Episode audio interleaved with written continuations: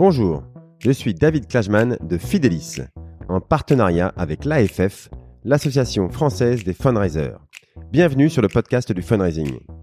Un programme où nous discutons avec ceux qui font le fundraising en France aujourd'hui pour découvrir comment les associations et fondations construisent des relations équilibrées, durables et à grande échelle avec leurs donateurs. Je reçois aujourd'hui Isabelle Huette, la directrice de l'association Rosap. L'association Rosop a réussi une chose incroyable. Elle a inventé le concept de droit à l'oubli pour les ex-malades du cancer afin qu'ils puissent accéder à des prêts bancaires. Isabelle et Rosap ont réussi à faire plier le lobby bancaire pour imposer cette règle dans la loi française.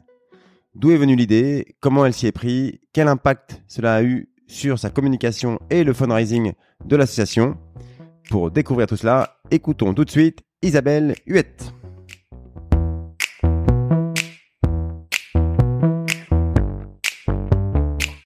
Je reçois aujourd'hui Isabelle Huette, la directrice générale de Rosop.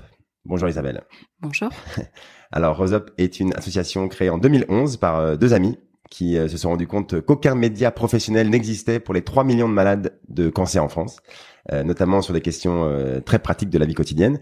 elles ont donc conçu et publié un magazine à destination des femmes souffrant d'un cancer. On est dans les locaux de Rosop, hein, dans le premier arrondissement de Paris. vous êtes bien situé, tout près du Châtelet. Et et de l'île de la Cité. Euh, alors Isabelle, on va parler de de Rosop, on va parler de son fundraising bien sûr. Et euh, moi, je voulais aussi te rencontrer pour un autre point où vous avez été incroyable. Vous avez euh, largement contribué au changement d'une loi en France, euh, celle du, du, droit à l'oubli après un, un, cancer. Alors, je veux que tu nous racontes dans le détail cette, cette aventure incroyable, parce que voilà, je pense que ça va inspirer beaucoup de, de gens du monde associatif. Voilà, on a un beau programme, euh, mais d'abord Isabelle, est-ce que tu pourrais commencer par te présenter s'il te plaît? Oui, ben bonjour, donc je suis Isabelle, je suis euh, parisienne. Euh, j'ai euh, une euh, formation de Sciences Po à l'origine qui m'a amenée pendant 16 ans à peu près à travailler dans le milieu politique comme attaché parlementaire au Sénat, au service de, de, de, plusieurs sénateurs. Sciences Po, déjà, tu, tu, pourquoi t'as fait Sciences Po euh, Bah parce que euh, depuis toute petite déjà, euh, j'ai été animée par euh, l'intérêt général. Ah même je me souviens que je, je regardais, j'adorais une série qui s'appelait Pouce Café avec Véronique Jeannot, qui était comment assistante sociale dans un lycée. Ça me faisait déjà rêver de ah travailler au service des autres. Ah c'est marrant, donc ça, ça t'a. Oui, donc. ça t'a inspiré, ça. Véronique voilà, Jeannot t'a inspiré. On le dire. Voilà. Ok, donc euh, euh, Sciences Po, donc tu, tu voulais, euh, tu savais pas exactement si tu voulais faire de la politique euh, ou dans le dans le social ou dans bah initialement quand on fait Sciences Po euh, c'était effectivement moi il y, a plusieurs sections au sein de Sciences Po. Moi j'ai choisi service public donc plutôt pour devenir fonctionnaire à l'origine. Mmh. et puis bah je suis rentrée au Sénat un peu par hasard à l'occasion d'un stage entre la deuxième et la troisième année de Sciences Po. J'ai travaillé dans un groupe politique euh, et, euh, et puis bah on m'a embauché déjà euh, avant la fin de, de mes études. C'est très politisé justement ça, le, groupe politique où en fait pas tant que ça. Enfin genre t'en as pris un quasiment au hasard. bon ça devait pas être le RN, mais mais enfin genre t'as as choisi un groupe au hasard ou, ou en fait non t'avais des convictions politiques bah, très affirmées. C'est plutôt effectivement quand tu travailles dans un groupe politique, il faut avoir des convictions politiques qui soient en, correspondance à minima, sinon c'est pas possible. Mais toi, elles étaient très affirmées ou Non, pas pas plus que ça, mais euh, puis c'était plus par euh, réseau, opportunité, etc. Comme tous les jeunes qui cherchent des stages euh, aujourd'hui, et, et, puis finalement, bah, je l'ai je l'ai pas quitté.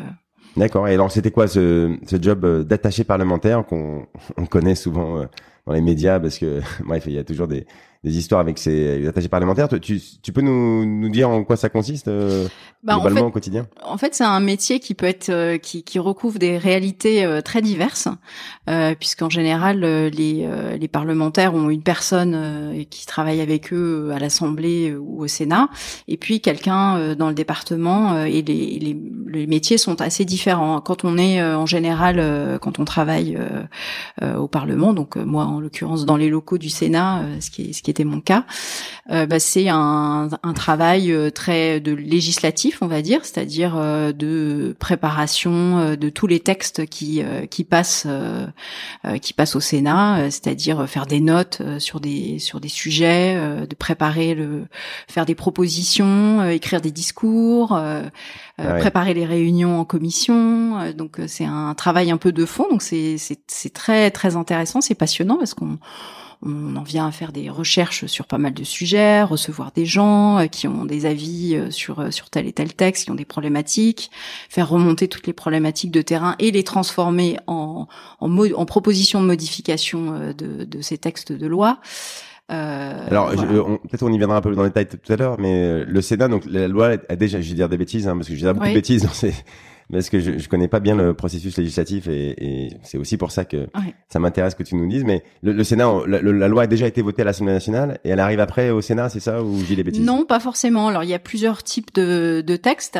Tu as, soit les, les, projets de loi qui sont d'initiative euh, du gouvernement ou les propositions de loi qui elles sont d'initiative de parlementaires. Euh, donc, euh, il y a un texte. Les parlementaires, ça peut être un quelqu'un du Sénat euh, quand on dit parlementaire. Alors, quand on parle de parlementaire, c'est un député ou un sénateur. Le Parlement, il y a deux chambres. Hein. Il y a l'Assemblée nationale et le, et le Sénat.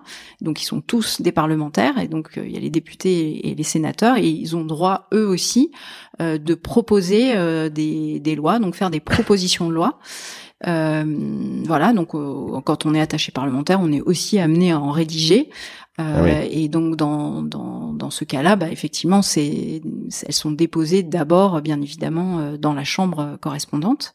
Et puis sinon, euh, quand c'est des, des projets de loi, donc d'initiative gouvernementale, là c'est c'est ça dépend. C'est soit déposé d'abord à l'Assemblée nationale, soit au Sénat. Il n'y a pas forcément pas forcément d'ordre, sauf pour le projet de loi de finances et projet de loi de financement de la sécurité sociale où il y a il y a un ordre, d'accord. Euh, ok, ok, bon, on voit que c'est effectivement très, c'est, enfin, il y a beaucoup de choses techniques, donc il y a beaucoup de textes. Alors après, il y a beaucoup d'informels aussi, j'imagine. Euh, une fois qu'on y est, euh, euh, il y a une vie, une expérience. Enfin, il faut connaître les gens, quoi. Euh, c'est intense, non? Je, je, c'est, on, on travaille. je sais quand euh, comment dire, euh, on, travaille euh, quand on est avec des ministres, etc. On travaille toute la journée et la nuit. Je sais pas, c'est pareil. Alors effectivement, il y a, y a aussi des séances de nuit, mais quand on est attaché parlementaire, on les fait pas forcément. On fait pas forcément toutes les séances de nuit. Et les parlementaires ont leur sujet de, un peu leur sujet de prédilection, en particulier au Sénat. Ils ont tendance à se spécialiser sur certains sujets, ce qui est pas plus mal parce qu'ils développent une, une expertise, on va dire. Euh, et euh, qui permettent de mieux enrichir euh, les, les, textes et d'intervenir au mieux. D'accord. Et toi, toi, t'as vu passer pendant ces 16 ans, j'imagine, je sais pas combien de, de textes différents, des lois, des, des, des, centaines. Il y en a qui certaines qui t'ont qui t'ont marqué, qui t'ont enthousiasmé ou qui t'ont au contraire déçu. Je sais pas. Est-ce que t'en, t'en retiens quelques-unes de cette ah, écoute, euh, en 16 ans, effectivement, j'en ai vu passer beaucoup, donc pas spécialement de, de textes euh, comme ça euh, qui me viennent. Non, il n'y en a pas, ouais, il en a, pas qui t'ont vraiment enthousiasmé, enfin qui t'ont dit, tiens, c'est là, j'étais contente de participer à cette évolution de la société. Enfin, une heure dans. Ouais, dans les, je me souviens dans les années 90, il y avait eu la loi Barnier, la grande loi sur l'environnement, qui effectivement était ah était un texte était un texte important sinon après, euh, il y avait tellement, tellement de, de, de, sujets euh, différents que parce qu'en fait chaque euh, chaque sénateur ou chaque député fait partie d'une commission. Il y a cinq commissions, donc les affaires économiques, les affaires sociales, les finances, etc.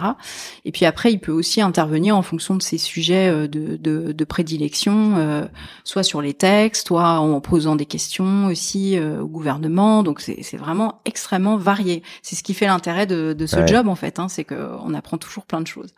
Ouais, ouais, c'est sûr. Il faut, on peut pas être expert de tout. Je sais pas comment ils s'entourent, comme tu dis. On peut venir après des experts, mais. Oui, oui, oui, tout à fait. Euh, ok. Et, et donc euh, ça, c'était 16 ans. Et alors, qu'est-ce qui s'est à un moment, tu as été un peu euh, fatigué par euh, oui, bah comme tout le monde. oui, oui, oui, c'est ça. Bah, j'aimais beaucoup. Enfin, j'aime beaucoup la politique au sens noble, hein, avec un grand P d'engagement dans la société. mais c'est vrai que les logiques politiciennes, au bout d'un moment, sont un petit peu fatigantes parce que quand on est, bah, on l'a vu, bah, là aujourd'hui, les choses ont un petit sont complètement bouleversé. C'est très intéressant ce qu'on est en train de vivre. Euh, mais euh, jusqu'à présent, il y avait la logique majoritaire. Donc quand tu es dans la majorité, eh bien, t'as pas beaucoup de marge de manœuvre. On te demande en gros, tu as droit de, de, de, donner ton avis, de déposer des amendements, mais en gros, à la, à la toute fin, ben il faut droit comme un seul homme voter ce qu'on qu'on te demande de voter parce que tu fais partie de la majorité. Et puis quand tu es dans l'opposition, c'est un peu l'opposition un peu systématique. C'est pas toujours très constructif. Puis bah au bout d'un moment, c'est un petit peu fatigant en fait euh, ah quand justement on a encore euh, la foi euh, dans la politique avec un grand P et la volonté de de changer les choses. et j'avais bah justement cette envie toujours dans une volonté d'engagement, mais autrement de, de de poursuivre poursuivre mon, activité. Et c'est ce qui m'a amené vers vers le secteur non lucratif en fait. T'étais à l'endroit où on se dit ah c'est là vraiment que ça se passe et on a, on a tous ça, une certaine frustration, donc quel que soit l'endroit où on est, j'ai l'impression. on se dit, bah ouais, il faut être à l'Assemblée ou au Sénat pour faire vraiment changer. Et en fait, non, toi, tu te dis, tu y étais. Bon, euh, évidemment, c'est aussi là que ça se passe, mais c'est aussi en amont. Euh, euh, enfin, voilà, tu vas nous raconter après, mais, mais euh, c'est en amont que tu as eu l'impression qu'on pouvait peut-être plus encore faire changer les choses en amont. Et d'ailleurs, t'as connu, as connu combien de sénateurs différents? Tu travailles pour un sénateur, ça Donc euh, après, euh, ils ont changé. Euh... Oui, oui. Bah initialement, le mandat était euh, de 9 ans. Hein, donc ah finalement, quand on est au Sénat, on est assez assez préservé. c'est un fonctionnement un peu particulier parce que j'étais donc salarié de droit privé avec un CDI à durée déterminée. Donc c'est. ah oui. Ils arrivent à inventer des statuts pour eux-mêmes. Oui, oui, parce que bien évidemment, ton contrat se termine à la fin à la fin du mandat et puis après, donc c'était des mandats de de 6 ans. Donc j'ai travaillé pour euh, quatre euh, sénateurs. D'accord. Voilà.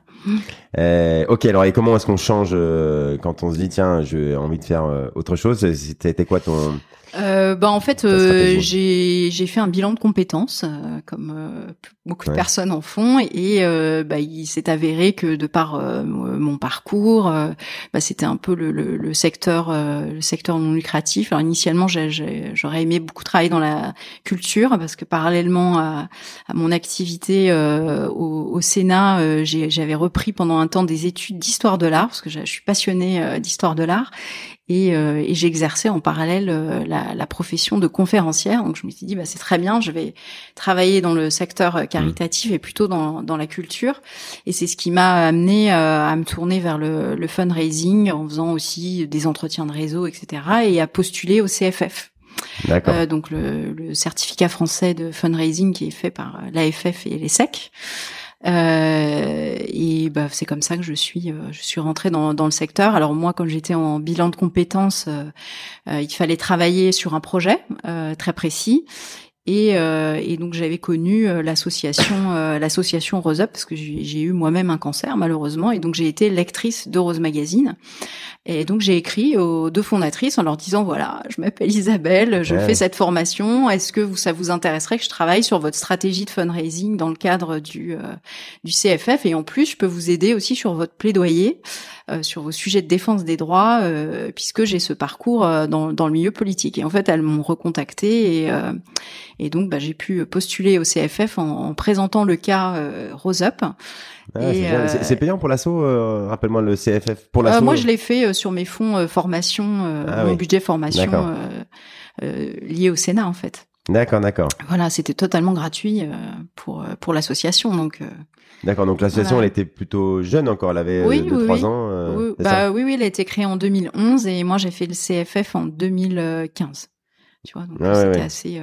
ok, ok. Donc assez raison, elles avaient elles étaient déjà dans cette euh, optique de, enfin, la loi euh, de d'avoir un impact dessus. Enfin, si elles t'ont prise, c'est aussi oui, oui, oui, oui, oui, tout à fait, parce que euh, en fait, sur toutes ces questions, euh, donc le droit à l'oubli, c'est euh, c'est les questions d'accès à l'emprunt, notamment pour acheter un logement quand on, a eu un, cancer, parce qu'on est vraiment très embêté dans dans ces cas-là, et avait déjà eu quelques positions en la matière, un article dans le Rose Magazine, etc. Donc donc c'est comme ça qu'on c'est aussi sur ces sujets qu'on s'est rencontrés, parce qu'on avait des, des compétences, on va dire complémentaires pour permettre de, de faire avancer les choses. Ok, et donc tu as postulé que là-bas où tu t'es. Euh, bah en fait, j'ai pas postulé. Ah, pas, euh, cette bah, lettre, euh. Voilà pour pour justement faire la formation, pour pouvoir faire le, le, le, CFF, et puis après, bah, j'ai commencé à, travailler. je crois que je suis une des rares personnes qui ont fait une reconversion professionnelle au CFF, qui ont été finalement embauchées par la structure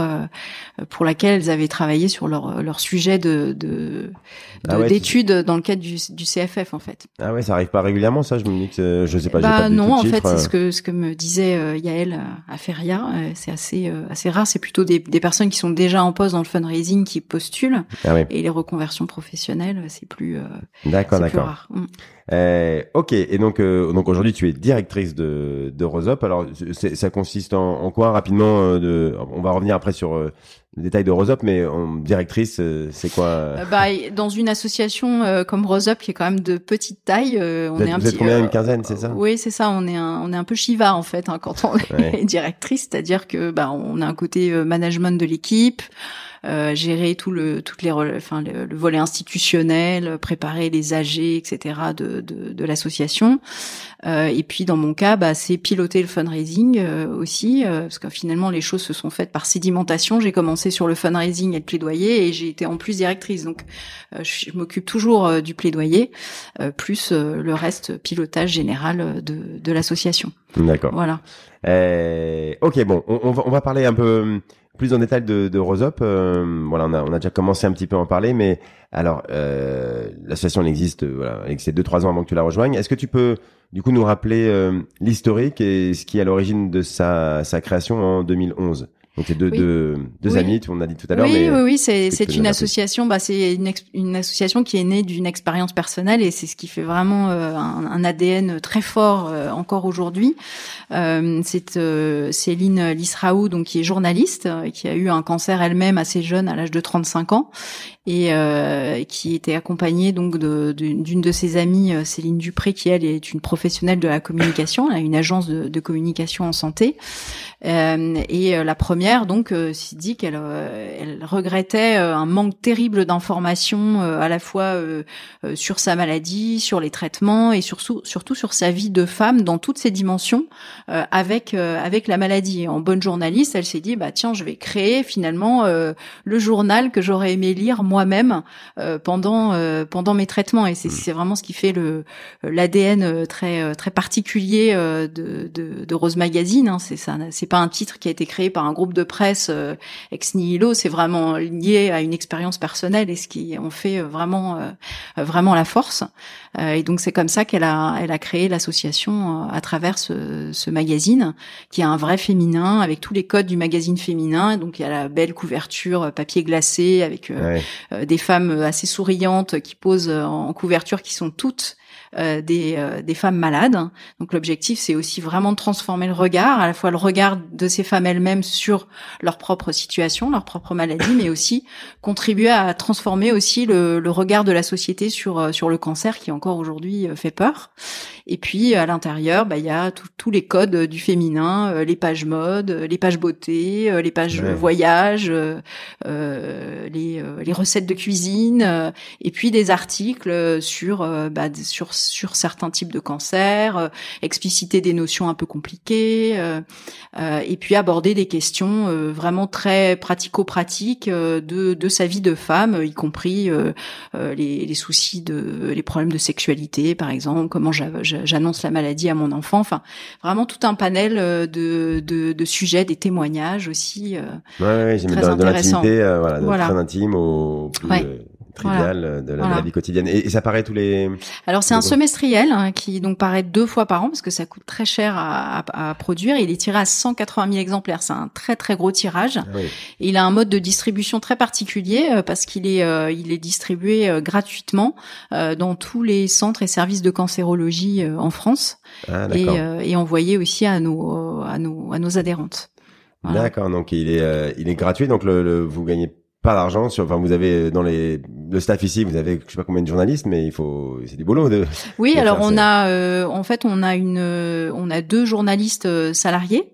Euh, donc une directrice de la de la rédaction euh, du magazine papier qui est entourée de, de pigistes, d'une directrice artistique. Enfin vraiment, il y a toute une équipe qui vient en fait pour les, les deux numéros euh, chaque Ouais. année. On a aussi une journaliste web qui est aussi directrice de la rédaction web parce qu'on publie environ euh, une centaine, 120 à 130 articles, euh, nouveaux articles sur notre site en complément euh, du euh, du magazine. D'accord, d'accord. Donc, euh, donc ça c'est tout le temps. Les articles sites, euh, ils sont euh, un peu voilà régulièrement. On va Oui, dire. oui, Et oui, toutes les semaines. papier, c'est. Deux fois, ouais. tous les six mois. deux- ouais. Euh, ok. Et vous faites aussi les donc il y a les maisons Rose Up, c'est ça, c'est. Oui, oui, oui. Alors on a aussi euh, donc on a une première mission euh, d'information et puis au fil du temps l'association a développé ses missions avec deux autres missions, une mission d'accompagnement et une mission de défense des droits.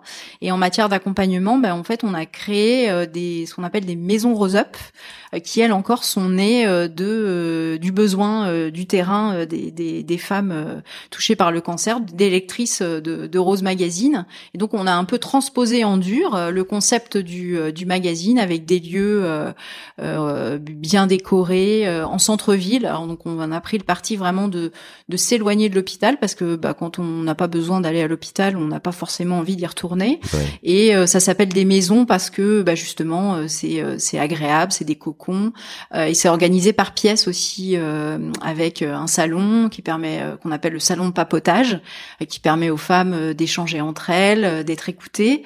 On a une salle de sport pour toutes les activités l'activité physique adaptée, hein, une cuisine ouverte pour les ateliers autour de la nutrition, un salon de beauté, euh, enfin voilà. Puis, euh, voilà, donc l'objectif c'est d'aider ces femmes à euh, on leur donne tous les outils en fait pour mieux traverser cette maladie euh, et donc les aider à gérer leurs effets secondaires, euh, éviter la rechute. On a aussi tout un accompagnement sur le maintien et le retour à l'emploi euh, qui est vraiment une, une problématique très forte aujourd'hui parce qu'il y a de plus en plus de personnes jeunes euh, qui tombent malades et qui ont besoin de, bah, de poursuivre leur vie, euh, Ouais. leur vie professionnelle. Donc c'est un vrai enjeu. Et il y a combien de maisons du coup aujourd'hui? Alors aujourd'hui, on en a deux. Euh, on a commencé par Bordeaux euh, en 2016 et, euh, et Paris euh, en 2019. Euh, on a euh, dans les cartons un, un plan d'essaimage qui a été un petit peu bousculé euh, avec la crise Covid, euh, ce, qui, ce qui nous a conduit plutôt à, en priorité à nous orienter vers un accompagnement à distance euh, via, via le numérique en fait. D'accord. Ouais. Mais il y, en a d'autres euh, qui font ça? Parce que enfin on a moi j'ai l'impression d'avoir vu ça euh, Oui, à la alors télé euh, souvent. Enfin, Oui, alors il existe effectivement euh, d'autres euh, d'autres associations, hein, c'est principalement associatif à chaque fois, euh, notamment la Ligue contre le cancer qui anime des, Ouais. des lieux de, de soins de support. Euh, il y a les centres ressources aussi, Euh, mais on est les seuls à offrir des, des vraiment des structures dédiées aux, aux femmes.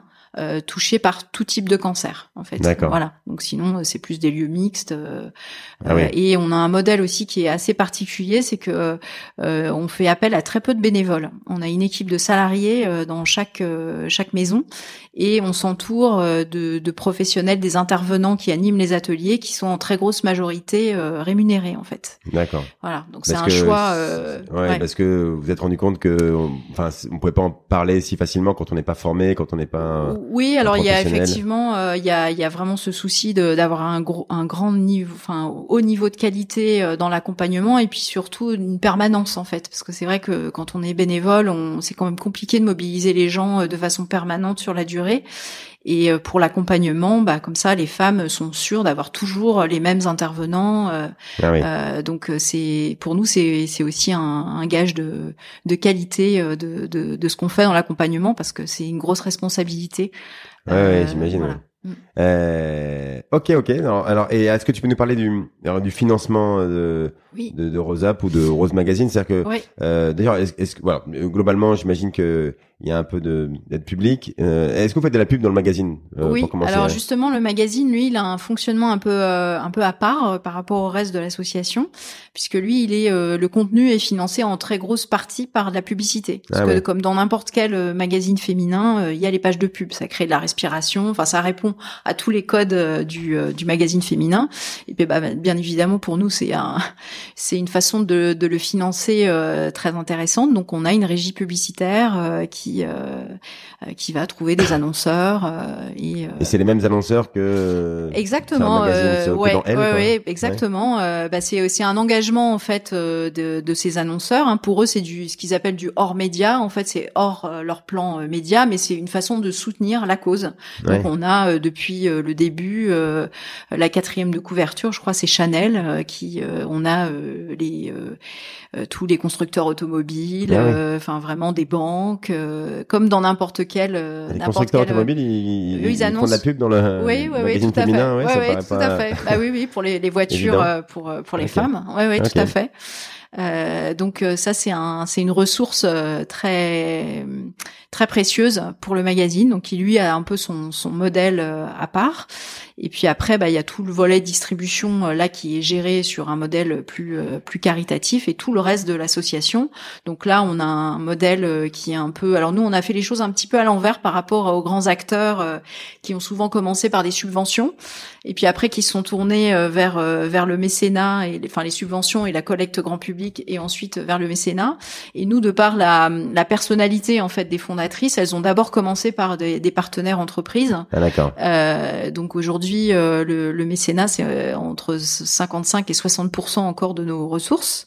Euh, on a quelques subventions euh, qu'on commence à obtenir, notamment parce que on a réussi à obtenir un agrément par le ministère de la Santé, donc pour représenter euh, euh, les, les, les, personnes malades de cancer auprès des instances publiques, ce qui nous permet aussi de, de, prétendre à certains fonds, à certaines à certaines subventions, et puis on a aussi des collectivités locales essentiellement donc pour les deux maisons Roseup ah qui nous qui nous soutiennent, ça c'est indispensable. et et puis après on a, on a le reste c'est de la collecte, euh, de la collecte grand public, euh, mais qui est essentiellement euh, tournée vers, on va dire, notre premier, deuxième cercle, qui sont en gros nos bénéficiaires et leur entourage aujourd'hui. Bah ouais, c'est ça le, challenge, ça va être de, comment est-ce qu'on passe au-delà. Vous avez le, budget, c'est global, c'est c'est 2, millions, un peu plus de 2 millions. Oui, hein c'est ça, oui. et d'ailleurs, il est en augmentation. oui, parce qu'on développe de, de, de, nouveaux projets, donc forcément, puis on essaie de, de se structurer, hein, parce qu'à un moment, on peut pas euh, tout faire tout seul. donc, euh, donc voilà, donc on est parti euh, vraiment d'un modèle où on n'avait que quelques quelques gros partenaires, et là l'objectif c'est vraiment de sécuriser l'existant en diversifiant les, la collecte auprès des, des entreprises, en développant la collecte grand public et en essayant d'avoir quelques subventions, même si les subventions c'est pas vraiment dans dans le sens de l'histoire aujourd'hui et que c'est ça reste compliqué pour tout le monde, je crois. Euh, ouais, tout à fait. Alors, et, et c'est des femmes, j'imagine, la, la, grande majorité de vos donateurs, alors sur, sur les parties euh, grand public, oui. c'est les adhérents, c'est ce sont des femmes. Oui, alors on a nous on a des adhérentes en fait, euh, on en a 2300 aujourd'hui. Euh, Est-ce qu'on leur propose en fait euh, d'adhérer à l'association Bah à la fois euh, on leur propose d'adhérer parce que bah, c'est important d'adhérer au projet pour nous permettre de peser dans le débat public et dans nos actions de plaidoyer. Donc d'avoir des adhérents c'est important pour montrer qu'on représente un certain nombre de de, de personnes. Euh, donc l'adhésion c'est 30 euros euh, par an et à nos adhérentes, bah, on leur envoie euh, le magazine chez elles et puis elles ont accès à, tout, tout l'accompagnement des, deux maisons Rose Up. Ça nous paraît, paraît important aussi qu'elles s'engagent à minima pour bénéficier de, de, cette, de cet accompagnement, même si c'est un, engagement bien évidemment très symbolique au ah regard de, de, tout ce qu'elles peuvent recevoir. Et c'est vrai qu'il y a, je crois qu'il y a 60% de nos adhérentes qui font un don à l'association en parallèle. Mm. D'accord. Et donc, et, donc les adhérentes, elles ont euh, les, droits qu'elles ont en, plus d'une donatrice euh, enfin classique, euh, c'est c'est euh, l'accès aux maisons. C'est oui, c'est ça. Et puis de recevoir le recevoir le, le, le magazine à domicile. et puis maintenant qu'on a développé une une maison Rose Up à distance, d'avoir accès bah, à la très aux, bah, aux principaux contenus, notamment des ateliers en petit nombre, etc. Qui, sont, qui leur sont qui leur sont réservés. Et donc aller chercher des adhérents ou des donateurs, c'est pas la même chose, c'est pas la même démarche. Euh, euh, c'est pas les mêmes offres qu'on a pour le pour non les uns, pour les bah nous on n'a pas vraiment de contrepartie en fait pour nos donateurs en fait voilà les donateurs il y a c'est un don euh, totalement euh, désintéressé et puis bah c'est vrai que comme comme je disais 60% de nos de nos adhérentes font un don, je pense que c'est une façon aussi de remercier l'association pour ce qu'elles ont reçu. Euh, notamment donc euh, cet accompagnement euh, au sein des des, des, deux maisons Rose Up. Parce que les adhérents, c'est tous des, des, des, personnes touchées par la maladie bah, Globalement, oui. en, très grosse, en très grosse majorité, on a quelques membres d'entourage ou des personnes qui ont envie d'adhérer parce que euh, elles, adhèrent au projet euh, de, de Rose Up, mais, euh, mais effectivement, pour la très très grosse majorité, ce sont, sont des femmes touchées, touchées par la maladie. D'accord. Ok, ok. Et donc, alors, juste en, deux mots, les, projets, les grands projets 2022. alors, bah, les grands projets 2022, le principal projet finalement n'en est plus un puisqu'on vient de le lancer le 21 juin c'est l'ouverture d'une troisième maison Rose Up, euh, comme je le disais, à distance, qu'on appelle ma maison Rose Up, euh, ah. qui vise en fait à, permettre à toutes ces femmes de retrouver un petit peu le euh, l'accompagnement qu'on fait en présentiel, en distanciel. Donc elles ont la possibilité de de créer un espace sur notre site en répondant à quelques questions pour faire le point sur leur situation, où elles en sont dans leur traitement, quels sont leurs effets secondaires et aussi leur centre d'intérêt. En fonction des questions auxquelles elles répondent, ben, on les oriente à la fois vers de l'information, vers les articles de Rose Magazine qui sont susceptibles de les intéresser, vers des ateliers aussi en, en distanciel euh, sur euh, différents types de, de problématiques comme euh, au sein comme au sein des maisons Rose Up, donc euh, le retour à l'emploi, la beauté bien-être. on a même des, des ateliers d'activité physique adaptés en distanciel ah avec des coachs l'un qui montrent les mouvements et l'autre qui les corrige. Enfin, on essaie de, de vraiment faire le maximum et avec surtout la, la, notre notre objectif, c'est vraiment de mettre le, le digital au service de l'humain et de pas remplacer l'humain. Parce qu'aujourd'hui on voit qu'il y a énormément d'applis euh, de de services de e-santé qui se mettent en place notamment dans les hôpitaux et en fait qui viennent à pallier le manque de personnel. Et en fait nous c'est le contraire. C'est vraiment euh, on fait le pari de l'humain derrière. Donc on a les mêmes intervenants qui interviennent en distanciel. On peut leur poser nos questions euh, en direct. On a une chargée de mission aussi qui est là qui peut répondre au téléphone répondre par par mail et les accompagner au mieux. et ce bah l'ambition c'est toucher le plus de femmes euh, sur euh, sur tout le, le territoire parce que c'est vrai que bah, il y a à la fois un, un gros sentiment d'isolement quand on est euh, touché par par la maladie, même si on n'est pas seul, très bien entouré. Euh, on a beaucoup de questions auxquelles on n'a pas de, de, de réponse, bien souvent par les, les, professionnels de santé qui sont un petit peu débordés, n'ont pas forcément toujours le temps de, de, de, répondre, et aussi parce qu'on vous donne l'information, mais c'est pas toujours le bon moment pour vous. Donc c'est important d'avoir un temps d'eux où on reçoit une information qui est euh, aussi euh, très euh, compréhensible. Parce que c'est vrai que le, cancer, c'est vraiment le plus petit dénominateur commun de ces personnes qui viennent de, de milieux, d'endroits extrêmement différents, qui ont des âges très différents. Donc ça, c'est un vrai challenge que, que, relève Rose Magazine. Et, quand tu dis voilà mettre l'humain au cœur, c'est-à-dire que j'ai bien compris. En fait, c'est la personne que tu vois qui te donne le conseil. Quand tu appelles, tu tombes sur la même personne. C'est ça, ça parle. C'est un truc important. Exactement. Tu as l'impression que voilà, c'est un parmi mille. Euh, exactement. Euh, oui, oui. Et puis euh, les ateliers qu'on organise en, à, distance, c'est toujours les mêmes intervenants et on peut poser ces questions en direct en fait. Et elle répond à, à, à tes questions en fait. Donc c'est en petit nombre. Hein, c'est 15-20 personnes maximum. Donc ah, ça, ça permet vraiment une interaction, une relation qui se noue et aussi de euh, bah, pour certains petits cycles, de nouer des relations avec d'autres femmes et qui sont pas euh, des euh, soit les réseaux sociaux, soit des, des, des plateformes d'échange qui sont pas du tout avec médiatisées, donc qui peuvent être très anxiogènes. Euh, donc on a vraiment, euh, bah, voilà, c'est cocooner, euh, c'est toujours le, le concept, ces femmes au mieux. et ça, c'est vraiment notre gros projet de l'année. D'accord. Et, des années à venir. Et c'est déjà, c'est sorti. Enfin, ça vient d'être lancé là, bah, donc il y a une semaine. Ah donc ouais. ouais, mais on est très contente parce qu'on a déjà 900 personnes qui ont créé leur compte. Euh, donc euh, c'est euh, c'est un bon ah c'est un bon démarrage. C'est ouais, ouais, Mais c'est quasiment notre métier de faire de la, ouais, de la distance du web, du. bah en fait oui et non parce que ce, ce sont on a on déjà on s'est on a une expérience puisque avec le premier confinement on a dû fermer nos deux établissements et on c'est comme ça qu'on a eu cette idée bah, comme beaucoup hein, de de se replier sur sur le digital et faire de l'accompagnement à distance avec Zoom Et euh, bah donc là, ça fait euh, ça fait plus ça fait presque deux ans euh, d'expérience en la matière, et donc on a décidé de capitaliser là-dessus. Et d'ailleurs, parce que ça répondait à une vraie demande, les femmes nous ont dit mais n'arrêtez pas, surtout n'arrêtez pas, parce que même quand elles bénéficient d'une maison à proximité, bah, quand elles sont un peu fatiguées par les traitements, qu'elles habitent un peu loin, qu'elles ont elles essayent de continuer à travailler ou qu'elles ont une vie de famille, bah, elles sont contentes pour certains ateliers de, de le faire en, en, distanciel aussi et de pas forcément avoir à se déplacer. Et puis euh, évidemment, euh, toutes les celles qui sont dans d'autres villes, exactement, qui sont, loin des villes et tout. J'imagine que. Alors après, il faut qu'elles connaissent. Le... Ça va être le gros challenge. De... Exactement, c'est le challenge de la communication. tu as tout compris. ouais, ouais, ouais c'est euh, évidemment un, sujet important. Mais euh, d'ailleurs, vous avez gagné un prix, c'est ça, il y a pas longtemps sur.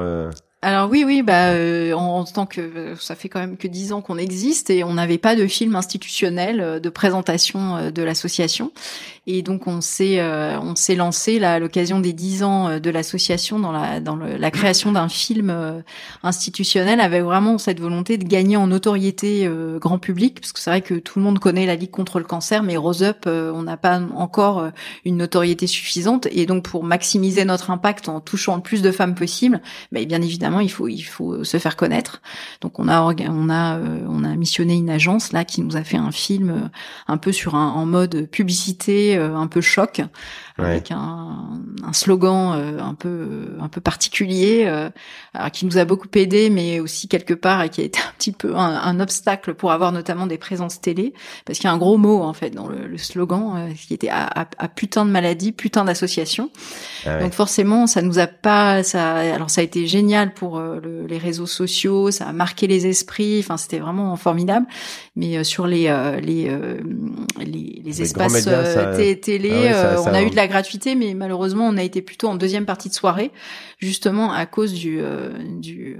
Juste un gros mot, quoi. Voilà, juste un gros ah mot. Alors c'est un peu étonnant notre époque, mais bah ouais, ouais, on, encore.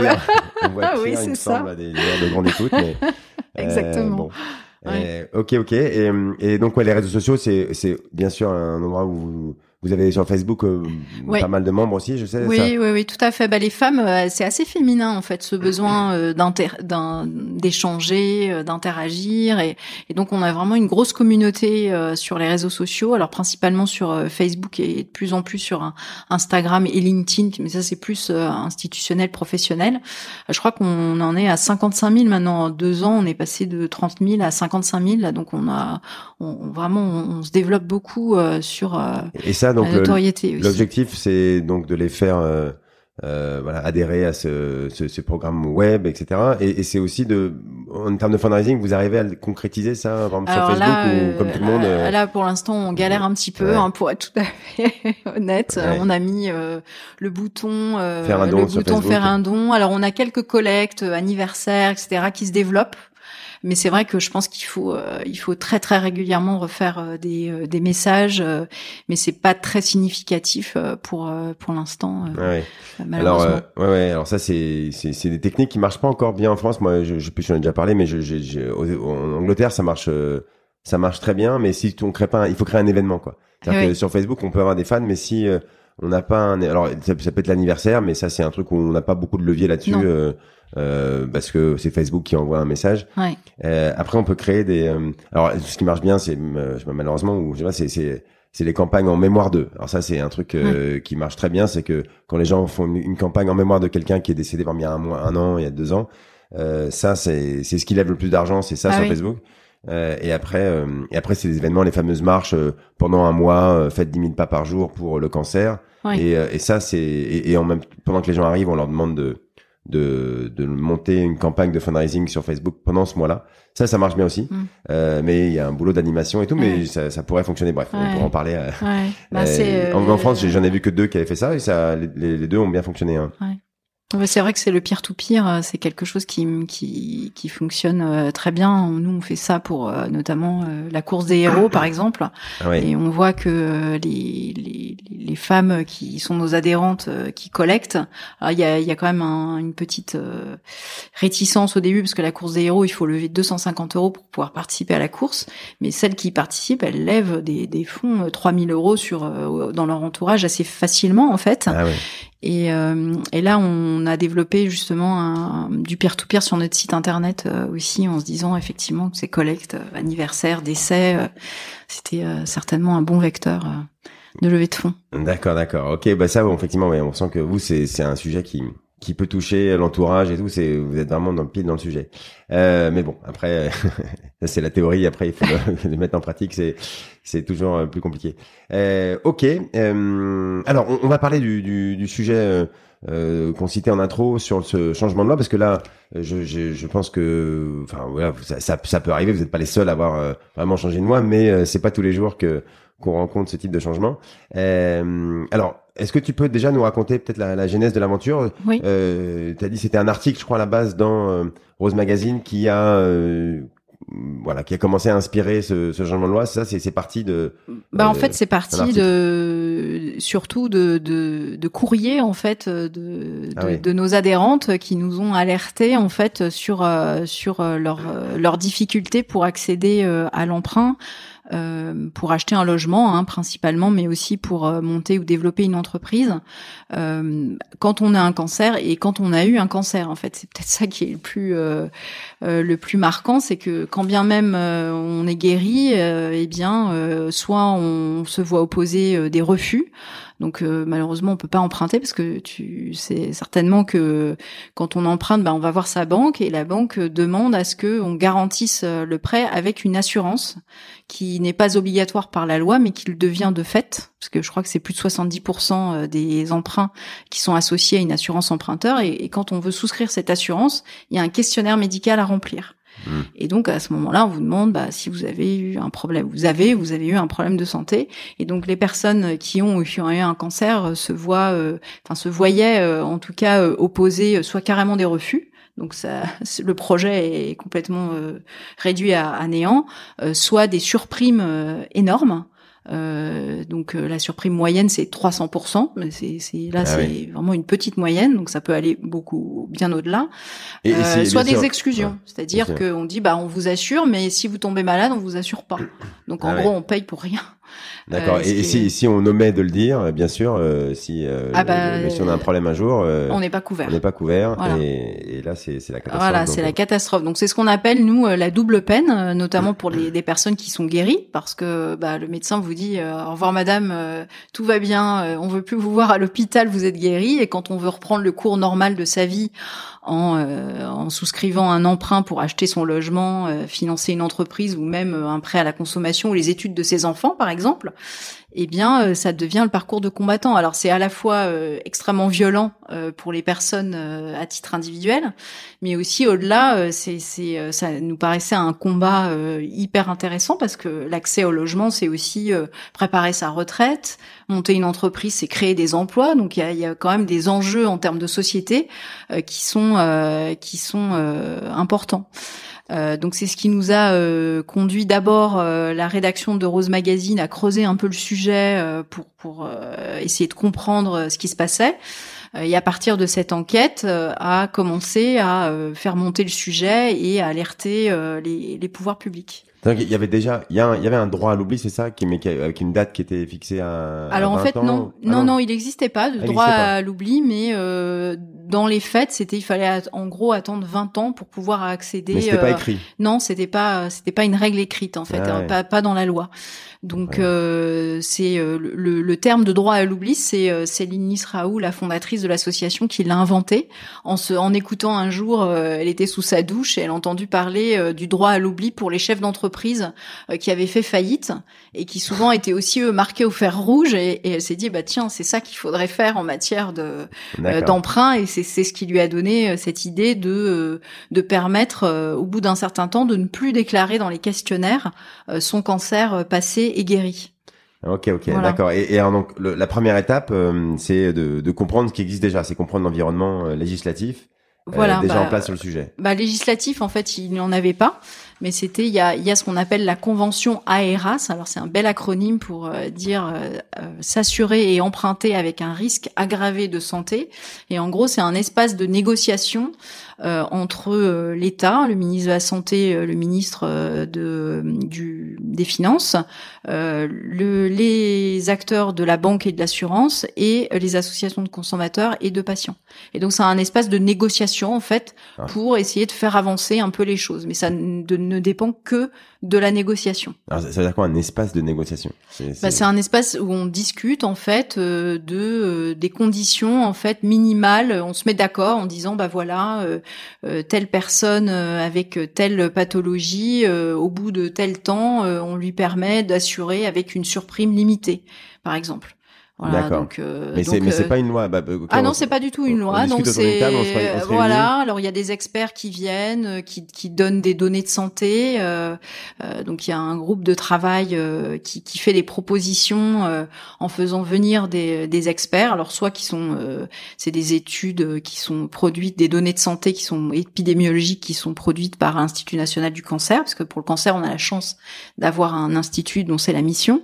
Et puis pour d'autres pathologies, parce qu'il n'y a pas que le cancer euh, bah, bien souvent, c'est même des associations de patients qui sont qui viennent produire des chiffres en disant regardez, euh, finalement, en gros, c'est le taux de survie, euh, il est très bon à tant à tant d'années, donc on peut repousser la frontière de d'accès à l'emprunt parce qu'en fait, les assureurs, c'est très simple, dès qu'ils ne connaissent pas, ils surpriment ou ils excluent. Donc l'objectif, c'est de leur donner les informations pour les rassurer en quelque sorte et leur permettre d'offrir de, meilleures conditions. De sortir les informations. Et puis ça prend un temps fou. C'est ça qui, c'est pour ça que nous on a été et, cette euh, cette convention AERAS, on voyait que ça avançait mais extrêmement lentement. Et ben pendant ce temps-là, il y a des tas des tas de personnes qui ont besoin de reprendre le cours de leur vie et c'est totalement injuste. Et comme nous on n'en faisait pas partie, euh, ben on s'est dit le meilleur vecteur c'est euh, de faire ce qu'on sait faire, notamment moi, euh, d'aller d'aller mener un combat sur le volet législatif, donc en faisant changer la loi. D'accord. ok, alors attends, juste cette histoire de convention, je, je comprends bien, c'est convention, c'est je sais pas qui, décide, pareil, qui ont créé une convention, donc on va réunir tous les six mois euh, tels acteurs, les banques. bah, il y a des réunions régulières. Euh, ils se mettent autour d'une table et ils avancent sur euh, sur euh, sur certains sujets. Ok, mais c'est pas bon. Il y a sûrement des mesures de coercition parce que s'ils décident, ok, on va euh, par exemple, le droit à l'oubli, ils auraient pu, ils auraient pu en, en, parler. Alors, ils l'auraient pas appelé comme ça ou ça existait déjà. Mais est-ce que, est-ce que c'est coercitif Est-ce que ça, les banques sont obligées de le faire après? Non. Euh, voilà. Donc, euh, ça dépend du bon vouloir des, euh, des acteurs. C'est ce qu'on dit souvent. c'est comme dans un mariage, il faut être deux pour avancer. Ouais, ouais, voilà. Sinon, ça fonctionne pas. Donc, ça paraît quand même. Ok, c'est, c'est, c'est repose sur la bonne volonté. C'est déjà voilà, bien. exactement. Mais, c'est, c'est, ça paraît pas suffisant. exactement. Ouais. quand on parle de sous, quoi. Ok. Donc vous, vous étiez. Pourquoi vous n'étiez pas dedans d'ailleurs dans cette convention? Bah, Déjà parce qu'on n'était pas association agréée par le ministère et puis trop petite en fait euh, pour euh, pour en faire partie, pas identifiée comme étant un acteur suffisamment représentatif euh, pour pour en faire pour en faire partie. Donc ok. Et, et, et France Asso Santé, ça c'est encore autre chose Oui, alors France Asso Santé, c'est la grande association qui regroupe en fait c'est une fédération qui regroupe les associations habilitées à représenter les patients donc de toute pathologie confondue. Donc c'est vraiment une très très grosse euh, association qui elle est partie prenante euh, de la convention AERAS. D'accord, d'accord. Elle est, elle est membre de la convention. Voilà. Euh, d'accord. Et donc euh, toi, tu donc les, les, les, deux fondatrices, elles ont ça en tête. Elles se disent tiens, il faudrait qu'on qu'on aille plus loin et que on le fasse, on fasse une loi là-dessus, c'est ça? Mais bon, elles savent pas comment s'y prendre. Bien sûr, c'est pas leur métier. et donc quand elles voient arriver ton CV, elles se disent mais justement, profitons de ça pour. Euh, voilà, c'est ça. Donc euh, du coup, bah, on avait deux compétences complémentaires, c'est-à-dire que elles, elles étaient euh, des professionnels de la communication avec un très bon réseau de journalistes, etc. Puis inventer ce concept de droit à l'oubli, c'est un concept de, de, communication. Hein, faut, faut être très clair puisqu'il a été repris. Euh, et puis, euh, bah, moi, j'avais là plutôt la, la compétence euh, législative et il y avait, il y avait ce qu'on appelle un véhicule législatif, c'est-à-dire une occasion, un texte sur lequel on pouvait se raccrocher pour aller proposer ce, ce droit à l'oubli, l'inscrire dans la loi. L'objectif, c'était de d'inscrire un droit à l'oubli à 10 ans. C'est-à-dire qu'au bout de 10 ans, on n'a plus à déclarer son cancer passé et guéri, donc pour les pour les adultes, et 5 ans pour pour les plus jeunes.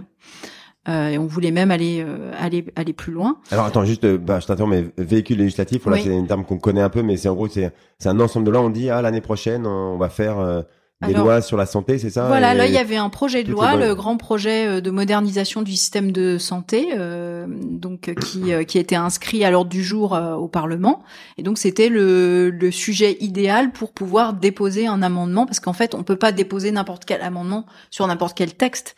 Il faut qu'il y ait un rapport direct avec le texte, sinon il n'est pas du tout examiné en fait. Il est retoqué. Tu, tu peux le, le, le, proposer, mais il sera même pas examiné parce que on appelle ça un cavalier. Euh, ça veut dire que ça c'est hors sujet en gros. Voilà.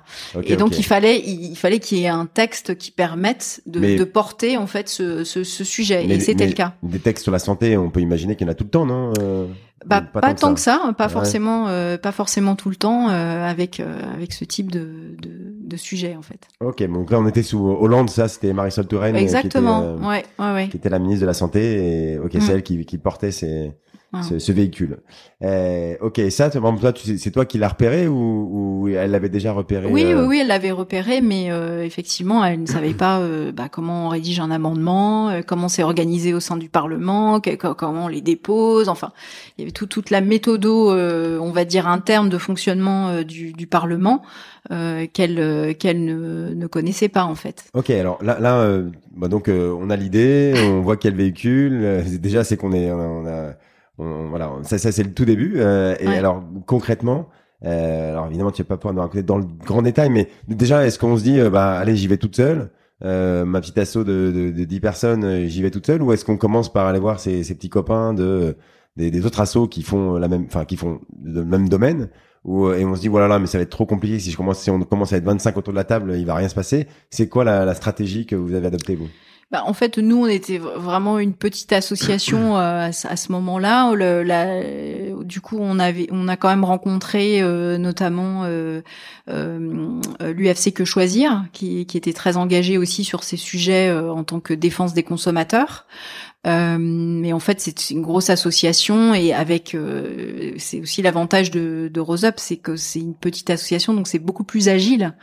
Euh, quand on a besoin de prendre une décision, elle est prise en une heure, alors que dans une grosse association, euh, il y a des instances de validation, etc. Et c'est c'est beaucoup plus long et donc euh, on avait besoin d'agir rapidement puisque quand un texte passe, c'est pas trois mois après, donc c'est maintenant qu'il faut se mettre mmh. d'accord sur l'amendement, aller voir les parlementaires, etc.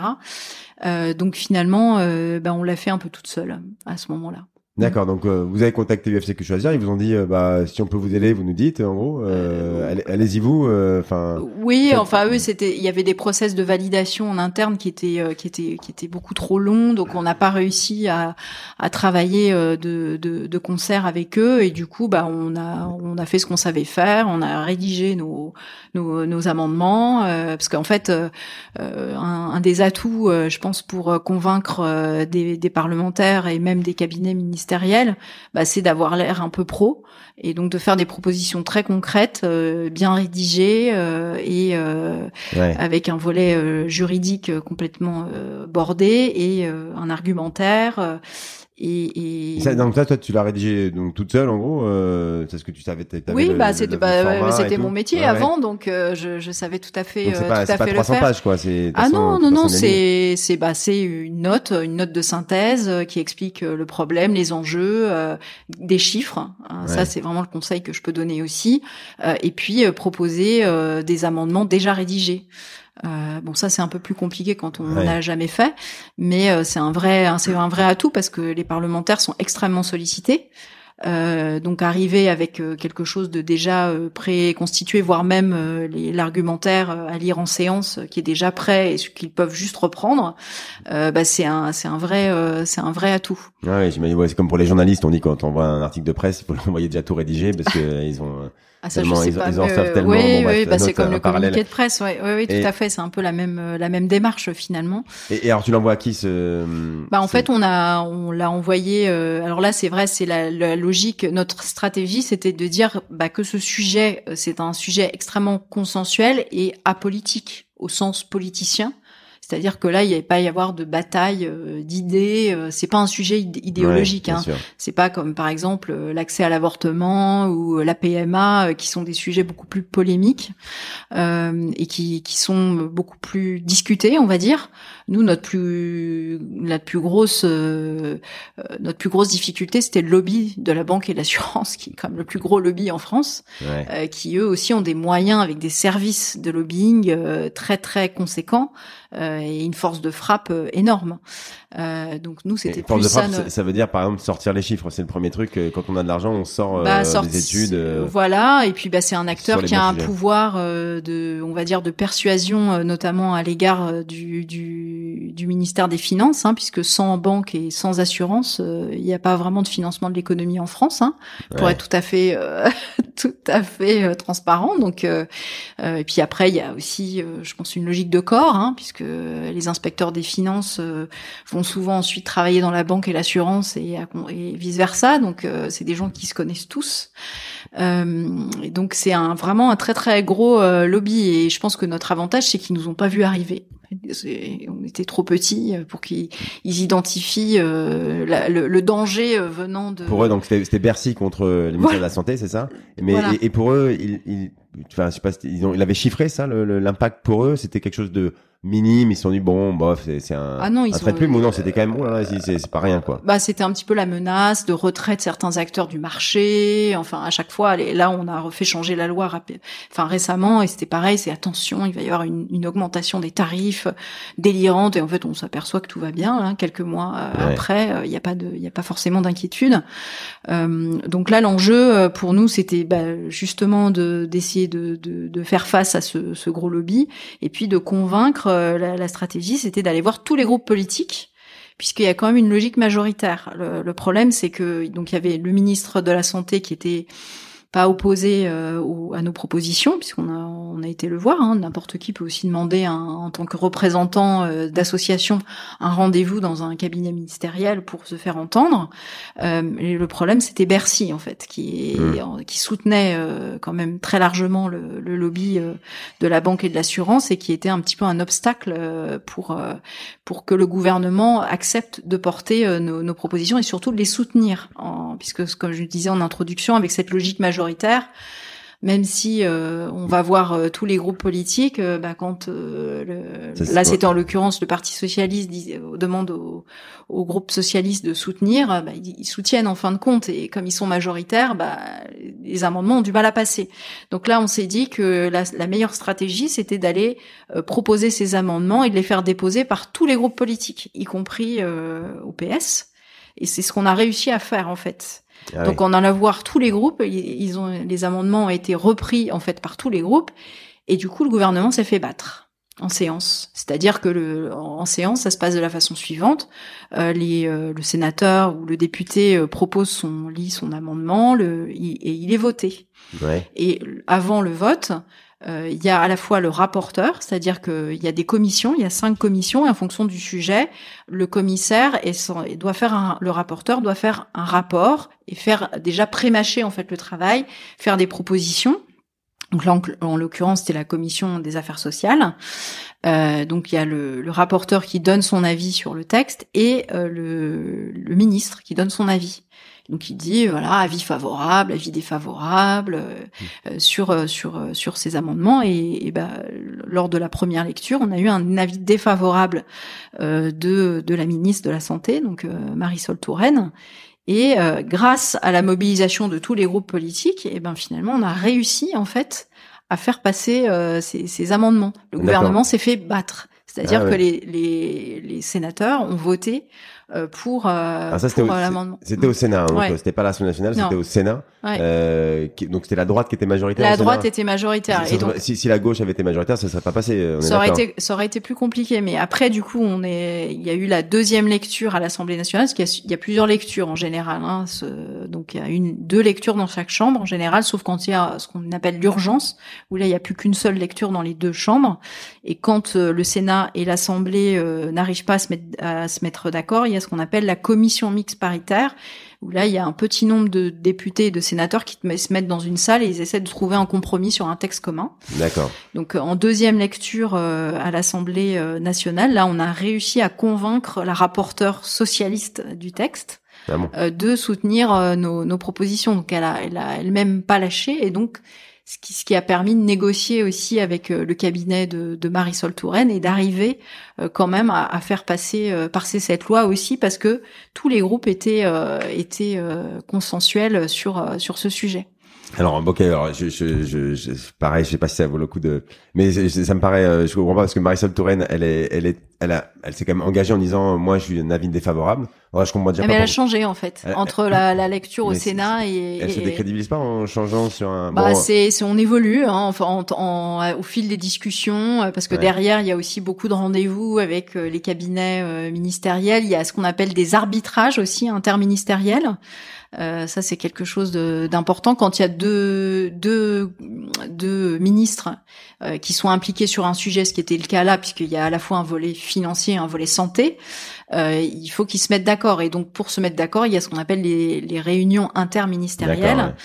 Euh, et donc, bah, on peut en perdre une à un moment, et quand le sujet revient, en gagner une. Ça, les choses sont assez mouvantes. Quand elle dit avis défavorable, on ne sait pas si c'est elle qui parle ou si elle vient de se faire euh, engueuler par le président une heure avant, euh, voilà, qui lui a dit maintenant il faut écouter Bercy. Voilà, on ne sait pas quoi. Voilà, exactement. Peut-être entre temps, elle a gagné elle-même le combat pour pouvoir passer à c'est ça. Les choses peuvent évoluer. bah, c'est ce qui s'est un peu passé là dernièrement. puisqu'on a, on a réussi à faire baisser encore ce, ce délai. et c'est vraiment quand il y a quand il y a un problème problème de, de entre deux euh, deux ministères en fait euh, quand ils n'arrivent pas à, se mettre d'accord bah il faut aussi passer au-dessus c'est-à-dire c'est soit le premier ministre soit le président de la République qui dit bon qui va départager en gros hein, les enfants. Il faut se mettre d'accord et on va faire ça et euh, donc il y a une volonté politique euh, au-dessus. Mais, mais par exemple là, le, jour où elle a, elle a dit avis, défavorable, enfin il y avait 95 euh, sujets ou il y en avait, c'était, il y avait trois sujets? Enfin est-ce que est-ce qu'on a vraiment débattu et parlé de ce sujet-là en particulier à un moment Ah oui, oui, bien sûr, oui, oui, oui, parce qu'il y a une discussion en fait. alors le, oui, oui, donc un texte, donc une, un projet de loi, il est discuté de la façon suivante. Il y a ce qu'on appelle la discussion générale, c'est-à-dire que les, les députés, les sénateurs donnent leur avis sur euh, de façon globale sur le sujet. Donc en gros, ils disent leur discours. Et puis après, on passe à l'examen des articles où il y a article 1, article 2, et c'est là que sont déposés les amendements. Et donc chaque euh, chaque article, il y a plein d'amendements qui sont débattus. Et chaque parlementaire qui dépose un amendement euh, a la, la possibilité de d'expliquer pour son amendement, de dire pourquoi il veut le déposer. Et tous les amendements sont votés un par un en fait. D'accord, d'accord, ok. Donc, euh, donc vous, il n'y a pas eu de commission mixte paritaire alors, et ça a été euh, puisque le, Sénat avait dit euh, euh, enfin, elle avait dit, euh, elle avait perdu. Donc bref, vous aviez eu un avis euh, favorable. Enfin bref, vous avez gagné au Sénat, je sais pas comment on dit. Et, après, vous avez regagné à l'Assemblée nationale. Donc il n'y a pas eu de. Alors si, si, si, il y a eu une commission mixte paritaire, puisque c'est la commission mixte paritaire, c'est quand la loi n'est pas votée dans les mêmes termes par les deux chambres. Ah, donc il n'y a pas que, il y avait pas que ce sujet-là. Hein. Il y avait, je sais plus combien d'articles. C'était un très très gros projet de loi. Et, et donc finalement, l'arbitrage a été, enfin ça, ça, a été voté définitivement euh, euh, par la suite, mais, en gros personne n'y croyait en fait. Euh, ah surtout, enfin compte tenu du, encore une fois du, du, lobby de la banque et de l'assurance qui, qui est assez conservateur, on va dire, sur, sur ces sujets. Ah, ok, ok. Alors c'est ça, même sur un, comme tu dis, sur un sujet où qui est pas le, enfin qui est, on est consensuel, on est tous d'accord sur le sur le papier. Après, voilà, il y a des histoires d'argent et tout, mais même sur un sujet comme ça, c'était bah, très très loin d'être gagné d'avance. Du coup, à la fin, elle, est passée quand cette loi en 2016, 2016 D'accord. Ouais. Et, et, après, pendant le, la, la, la, candidature de Macron en 2017, vous avez remis une couche, vous avez été remettre euh, euh ce, ce, ce, un texte dans le programme de Macron, c'est ça? Oui, c'est ça. On a, euh, bah, on a envoyé, euh, comme beaucoup d'associations, nos propositions pour pour les présidentielles. On est rentré en contact avec les les représentants, enfin les, les les personnes qui sont chargées du programme santé euh, du, euh, du, du, du, candidat. Et donc, euh, on a eu, on était très contente parce que Emmanuel Macron s'était engagé à réduire le délai d'accès au droit à l'oubli de 10 à 5 ans dans son programme.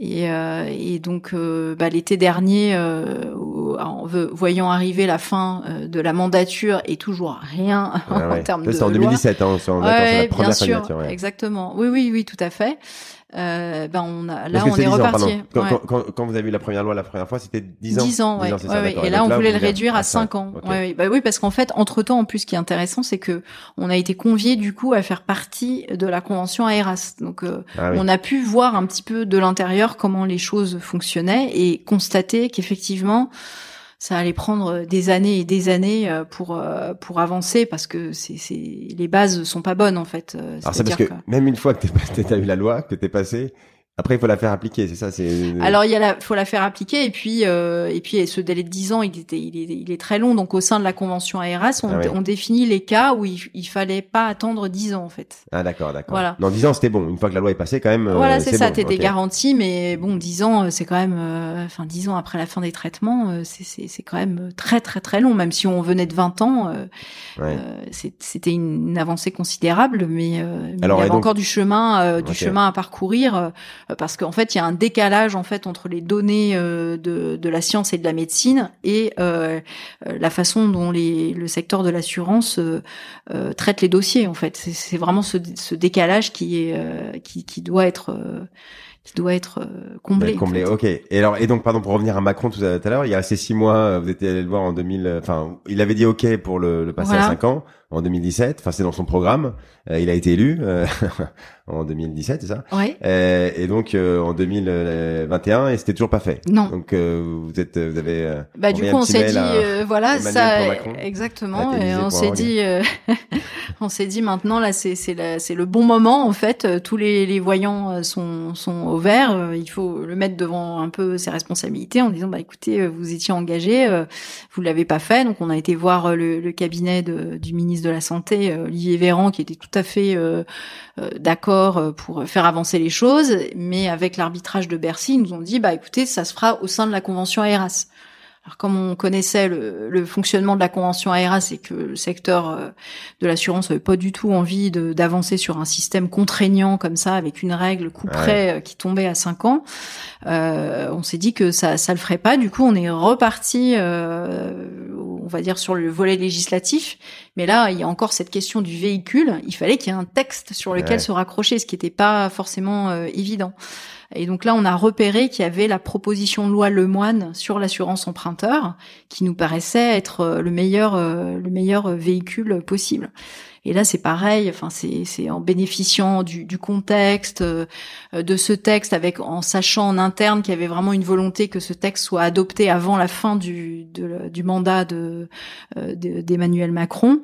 Euh, on s'est dit que c'était tous les voyants étaient au vert et en fait, on s'est faufilé quelque part. Donc ah, c'est vraiment de la, un mix entre le, la big picture, enfin un grand projet, et puis de la bidouille, de se rendre compte de l'opportunité. Voilà, c'est ça, c'est c'est sentir euh, le moment, euh, avoir les bons acteurs aussi, parce que c'est vrai qu'on a eu une chance euh, folle. C'est aussi le rapporteur. Le rapporteur a fait beaucoup, notamment au Sénat, parce que là, dans, dans le cadre de la loi Lemoine, il y a deux grosses avancées.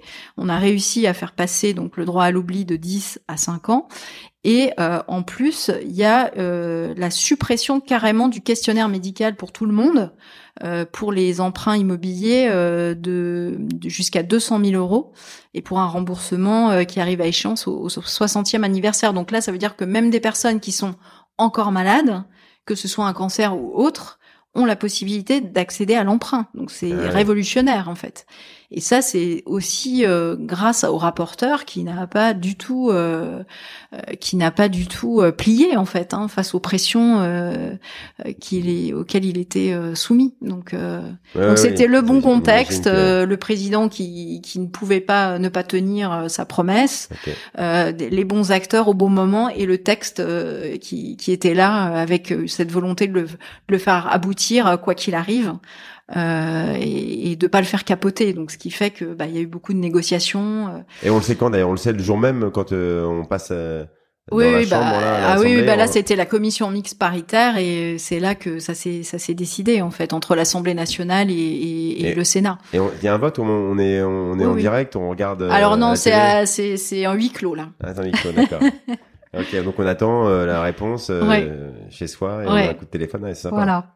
Euh, alors euh, évidemment, t'as dû, enfin, il y a eu des questions sur ouais, mais il n'y a pas que le cancer, euh, les autres maladies. euh, Oui. Est-ce qu'il faut un, un- impliquer les autres maladies dans ce, ces Oui. questions-là tout de suite ou pas? Alors là, ça, évidemment, plus on est au- nombreux autour de la table, plus ça complique la discussion. Ouais, ouais. Donc à un moment, euh, ça, ça on te l'a reproché ou Oui, alors en 2016, on a bien bien reproché, euh, bah, notamment France Asso Santé, qui nous a dit oui, mais en fait, c'est que pour les malades de cancer, donc nous on peut pas vous soutenir euh, parce qu'on représente toutes les autres pathologies.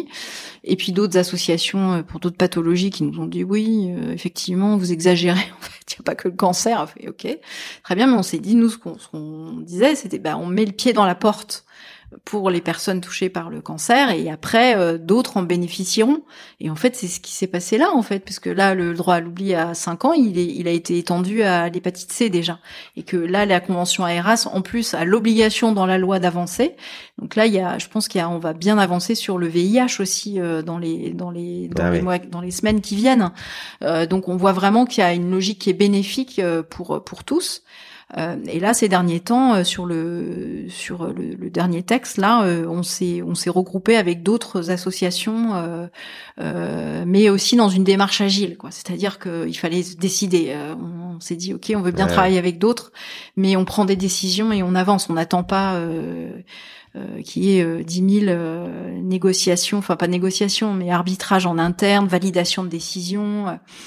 Euh, je pense que c'est aussi l'ag- l'agilité, elle vient aussi de la de l'organisation interne de, de l'association. euh, Ouais. Et puis, euh, mais nous, on n'a pas d'enjeu politique en interne. Enfin, Ouais. voilà, c'est comme Non, dans les très grosses associations. Ouais, ça peut être aussi, enfin, pour une grosse association, euh, euh, ça peut être un intérêt de s'allier avec une plus petite, euh, parce qu'on sait que chez soi, on peut pas faire, euh, enfin, on est, Oui, oui. on est plutôt un, Bah d'ailleurs, euh, euh, difficile ouais, à manœuvrer. euh, Vous, euh, voilà, Bah, en- oui, et puis en plus, euh, ce qui intéressait, il y a certaines associations qui, qui ont été très malines, hein, euh, notamment euh, des associations de, de personnes touchées par le VIH, en se disant le VIH aujourd'hui c'est quand même un petit nombre de personnes, euh, mais qui sont concernées pleinement par aussi ces discriminations sur l'accès à l'emprunt, et face aux, euh, Oui, oui. aux, aux 4 millions de personnes qui ont un cancer, bah, allions-nous avec les malades sûr. de cancer parce que eux ils ont le nombre et nous on, on en bénéficiera et donc on a très bien travaillé ensemble. Ouais, bien sûr. Mm. Et, euh, et, et là, on- enfin, je veux dire, sans euh, sans vous, sans Rosop, euh, on est bien d'accord, ce truc-là n'aurait jamais existé, quoi. Euh, Ou alors, tu penses que peut-être ça aurait pu se faire quand même parce que c'est dans le temps ou non C'est vraiment. euh, Euh, bah, honnêtement, euh, je, je, enfin, je veux pas euh, avoir la grosse tête, mais euh, Ouais, oui, oui, on a, on a vraiment vous, pas dire, contribué à. en grande partie parce que Ouais, ouais. la- la- le savoir-faire, mais ouais. euh, ouais, ouais, c'est c'est quand même. Euh, Bah, c'est c'était un travail d'équipe, hein, parce que c'est Céline, euh, la fondatrice aussi, avec ce, ce Oui, non, communication. euh, c'est vrai qu'on a eu beaucoup Mais- de retombées presse. Pendant, parce qu'en fait, ouais. ça, plus on a des retombées presse pendant la- l'action euh, publique, mieux c'est, j'imagine. Exactement. Oui, oui, tout à fait. Oui, oui, Ouais. oui. Euh, donc ouais, c'est une action coordonnée qui fait qu'à la Mm, fin, ouais. euh, on arrive ouais. à un peu tordre le bras aux acteurs. euh, Exactement. sont, oui, euh, c'est à la fois euh, bah, de la communication, de l'influence et euh, du lobbying euh, à proprement parler, en fait. Ok, euh, bon super. Alors je, je c'était vraiment, c'est vra- vraiment assez inspirant. Et puis on, se rend compte que euh, on peut y arriver. euh, Enfin, et, et, et alors je, je, j'ose pas trop dire, mais mais non, mais les autres assos euh, de, de, de, qui, qui luttent sur le, le cancer, etc. Est-ce que du coup elles sont Enfin, elles étaient aussi à un moment, elles ont pesé, j'imagine, euh, dans la balance. À un moment, enfin, vous avez initié parce que vous êtes plus agile, on a bien compris. Mais à un moment, euh, euh, j'imagine que c'est aussi bien parce que je- pour remettre dire que les gros aussi ont, ont du poids et sont importants. J'imagine que euh, elles, elles- elles ont, elles sont entrées dans la bataille à un moment. Euh, bah là dernièrement oui oui oui euh, là sur euh, sur euh, sur la loi Lemoine euh, oui oui on avait euh, bah, les grandes associations il y avait AIDS euh, enfin il y avait d'autres de pour de grandes pathologies euh, Ouais. enfin France Lymphome Espoir enfin tout- toutes les associations essayé de effectivement de Non, d'accord, ouais, c'est ça de- qu'il faut, faut. Un moment, euh, c'est mieux d'être tout seul, peut-être parce que ouais, pour être- Voilà. il y a un moment, il faut savoir se regrouper. C'est vraiment. oui oui oui tout à fait oui Une logique Ouais, ouais. Euh, pas- évidente, mais bon, ouais. Euh, Après, donc ça, est-ce que le plaidoyer aide le fundraising? Grande question, c'est Ah. que une fois qu'on a ces succès-là, euh, qui sont quand même médiatiques, alors euh, je sais pas, surtout à l'époque, on en a, euh, Ah. on en a parlé. Comment on le transforme en du fundraising? Très grande question, tu as 30 secondes. Alors là, effectivement, c'est beaucoup plus compliqué parce que comme je, je, je le disais en introduction, euh, euh, notre, enfin notre, euh, en fait, en, matière de collecte de fonds, euh, il y a moi et une autre personne hein, dans l'association, donc on a des moyens qui sont quand même assez limités, en, tout cas en ressources humaines et en, matière de, de, enfin de d'expertise en, collecte grand public et de moyens déployés. Et donc on, on ne collecte finalement que auprès de nos, nos bénéficiaires.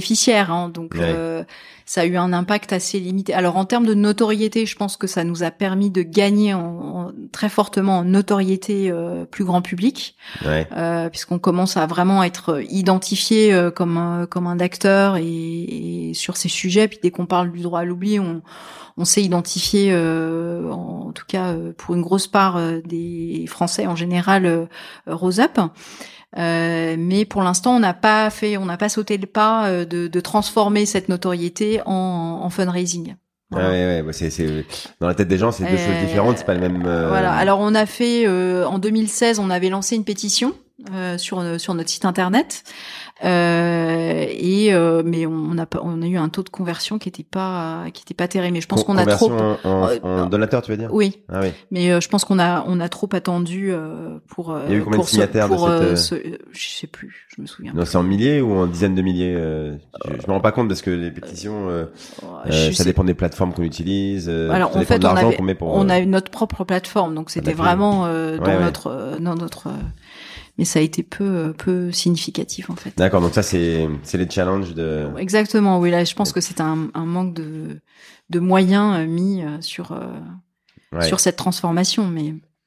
Euh, ok, ok. Bon, donc en fait, on, on, voit que que oui, le, le, comme sur le fundraising, là, c'est le plaidoyer. C'est technique et il faut faut se structurer quoi. Ça, est-ce que tu penses que les associations euh, sont aujourd'hui assez structurées là-dessus euh, sur le plaidoyer. Est-ce qu'elles font assez? Euh, J'imagine qu'elles peuvent toujours faire plus. Mais toi qui, qui, qui sais comment ça se passe de l'autre côté, est-ce que tu vois des équivalents de ton savoir-faire euh, beaucoup dans le monde associatif ou pas? Pas beaucoup en fait. Hmm. Euh, je pense que les responsables plaidoyers des associations n'ont pas forcément eu l'expérience, enfin du volet légistique plus technique et fonctionnement du Parlement. Et comment on fait si on n'a pas quelqu'un comme toi en interne On fait comment?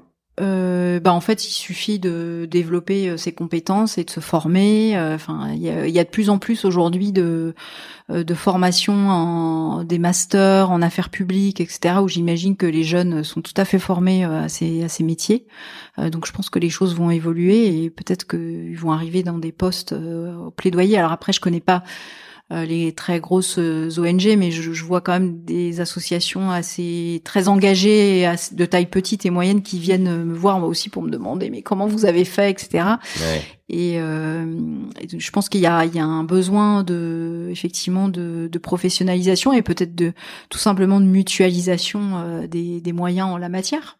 Ouais, ouais, ça. Mais il y, a quand même, on, peut, il y a pas des consultants, des, des lobbyistes. Alors je sais qu'il y a, il existe des, euh, des cabinets de, de consulting euh, en, en, plaidoyer, mais le problème c'est est-ce que les associations sont en capacité de mettre les budgets pour euh, faire appel à ces cabinets? Je, je, je là pour le coup, je, je ne sais pas.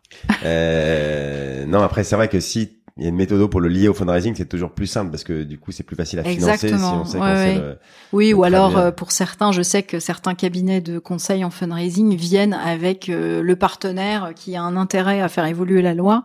Ah euh, et bon, je trouve ça un petit peu limite sur le plan éthique en fait. Ouais, c'est avoir son indépendance et je pense que ça puis ça se voit tout de suite en fait hein, quand on. Ah quand si, on, si, si, si quelqu'un autour de la table a un intérêt financier, c'est on est un peu moins crédible. Euh, ok, ok. Bon, eh, ben, je crois qu'on arrive au bout. J'ai, on a eu un problème de pile, hein, c'est les aléas du direct, donc je me suis perdu sur le, temps. Donc, euh, mais je crois qu'on a, on a, on a largement, euh, on va dire, dépassé le, le temps. Mais, mais bon, bref, c'est, pas très grave. On est, euh, moi, je trouve que c'est passionnant et c'est vraiment des choses qu'on n'avait jamais abordées avant. Donc, bref, moi, je trouve ça hyper intéressant. pour, alors, en conclusion, tu sais, j'ai quelques questions et que j'aime bien poser. Est-ce que, est-ce que tu pourrais nous raconter euh, un échec que, que tu as connu, euh, ton meilleur échec, ou en fait un échec que tu as en tête sur euh, une opération de fundraising qui n'aurait pas fonctionné? Ça, ça fait toujours plaisir de partager des échecs, tout le monde se, oui, Bah, justement, euh, justement en matière de, de collecte euh, grand public, euh, avec ma collègue Audrey, on s'est décidé il y a un an et demi, deux ans, je crois, on s'est dit bah on va faire une faire faire une analyse de notre fichier donateur adhérent par ces, ces, entreprises qui viennent catégoriser, en fait analyser pour déterminer des grands donateurs, voire des, des potentiels dons IFI. Euh, donc c'était un petit investissement pour nous. Donc on leur donne notre base de donateurs et on leur dit dites-moi là-dedans qui euh, potentiellement peut faire un don. Voilà, en fonction de la profession, de la locale, enfin de l'adresse, il y a différents euh, critères. Et euh, après, on a eu zéro retombée. Alors, c'est-à-dire qu'ils vous disent, bah voilà, il y a ces 1000 personnes-là. Voilà, c'est ça. 300 personnes, je sais pas combien. Voilà, qui, peuvent être identifiées, potentielles. Et, là, vous faites quoi vers eux? Vous envoyez un courrier spécifique pour dire. Voilà, c'est ça. On a envoyé, euh, bah, on a fait, on a essayé de faire euh, mailing, courrier papier, parce que bah, on fait pas de marketing direct papier, parce qu'on n'avait pas beaucoup de moyens. Donc là, on, s'est lancé, on s'est dit, un ah potentiel, on y va. Et, euh, on a fait le courrier, voilà, c'est ça. On va déposer la poste, on voilà, exactement. Euh, et on envoyait le rapport d'activité pour rassurer. Enfin bon, voilà, c'est. Et en plus, c'était donc des, comme comme j'expliquais, donc on collecte vraiment auprès de personnes qui nous connaissent assez directement finalement et ça n'a pas du tout été euh, ça a pas du tout été concluant c'est des gens qui avaient déjà fait un don quoi c'est des gens qui vous connaissaient ouais, ouais mais, mais non ça a pas permis de d'upgrader et d'avoir du du don IFI. D'accord, ouais malheureusement. Bon, ok, ok, non, non, mais c'est, ça sent le vécu et c'est, c'est assez, j'imagine classique, hein, ces opérations-là. Bon, c'est, bon, la volumétrie, je sais pas. Après, vous avez, comme vous avez, euh, plus on réduit la volumétrie, euh, moins. Bien sûr. Les chances, mais bon, après, euh, mm. euh oui, envoyer un rapport d'activité, ça coûte cher. Hein. Ça coûte, je sais pas combien de, de, 3 euros, je vais pas dire de bêtises, mais on peut pas en envoyer non plus 50 000 quand on est. Une petite asso, ok. Euh, et, et, alors, on, sort du séminaire AFF hein, qui était la semaine dernière. Donc, euh, euh, est-ce que tu, tu, tu aurais des choses qui t'ont intéressé, enfin qui t'ont marqué là-bas plus précisément sur le. Je sais que tu, tu as vu le rire médecin et euh, et je voulais que tu nous dises ce que tu as retenu parce que je pense que ça peut s'appliquer aussi à pas mal d'assauts. Donc, tu as vu la, la, la, la, démo du, du rire médecin qui expliquait comment il oui.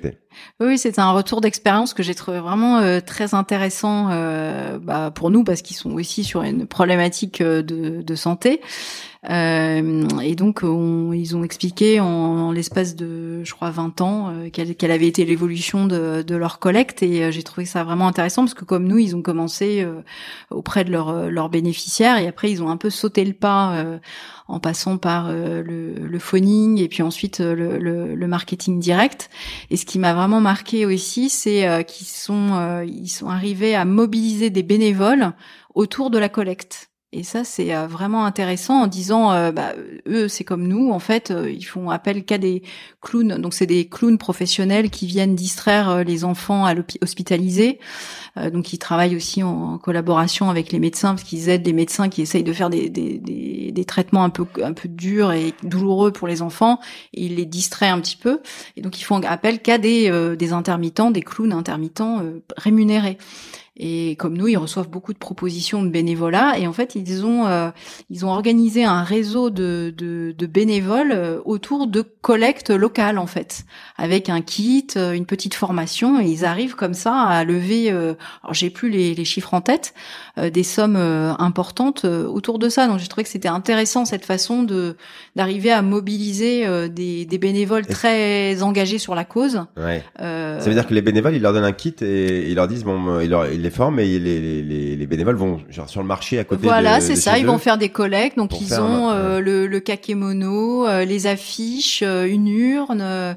ils ont un petit kit comme ça de, de, de collecte et ils sont libres d'aller organiser des petites collectes à, proximité. Et c'est vrai que le rire médecin est super actif sur sur ce volet-là. Et ouais, ça, un gros, gros. On rêve un peu tous de ça, d'avoir une force démultipliée, Exactement, de gens partout. Ouais, ouais. Euh, d'accord, d'accord. Et donc ça, eux, ils ont l'expérience que ça, ça a fonctionné. Donc vous, vous dites, c'est pareil. C'est du street euh, marketing euh, presque. Enfin, c'est voilà, exactement. Euh, enfin, c'est jamais gratuit. Enfin, il faut quand même former les gens, les, trouver, bien sûr. les motiver et tout. Mais euh, effectivement, et vous, ça, ça pourrait s'appliquer à, à, une cause grand public comme la vôtre. oui, oui, oui, tout à fait. bah surtout qu'on a, on a cette, cette communauté sur le territoire qui a envie de nous aider. Et je pense que c'est, euh, ça peut être aussi une bonne façon de, de mobiliser. Bon super. Euh, donc ça c'était au séminaire FF hein, qui était très bien, n'est-ce pas? Euh, On a tous, enfin tous ceux qui ont la chance de pouvoir y participer, euh, passé un très bon moment, je crois. Appris plein de choses comme celle-là. Moi, je, je, pourrais en citer plein d'autres, mais voilà. Donc merci à la FF pour ce super séminaire. Bon Isabelle, merci beaucoup. Je crois que bah, tu nous as montré un peu plus que le monde associatif fait évoluer la société. voilà, chaque fundraiser fait déjà évoluer la société à chaque fois qu'il diffuse un message au grand public. Euh, mais là, euh, bah, on a bien vu qu'il y avait d'autres moyens pour le faire. Et je, je, suis très content, même si ça concerne peut-être pas toutes les assos. Euh, euh, je suis sûr que certaines ont, en tête des lois qu'elles qu'elles pourraient modifier. et puis, mais, en tant que citoyen, je pense que c'est un sujet qu'on doit on doit tous connaître un minimum. donc, bravo pour pour ces combats. on a bien compris que maintenant qu'il faut le transformer en notoriété et en fundraising. Que là-dessus, il y a il y a un peu de boulot, mais bon, c'est des challenges qu'on aime, n'est-ce pas? Et ben donc, euh, Isabelle, merci encore pour tout et à très bientôt. Merci.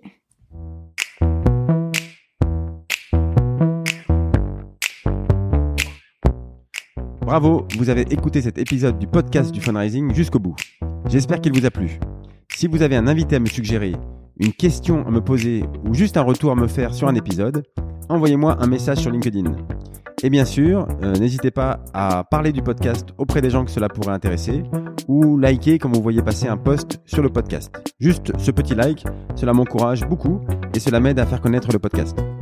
Et si vous êtes une association et que vous vous intéressez à la collecte de dons par téléphone, Fidelis peut vous aider à le mettre en œuvre en garantissant même le résultat.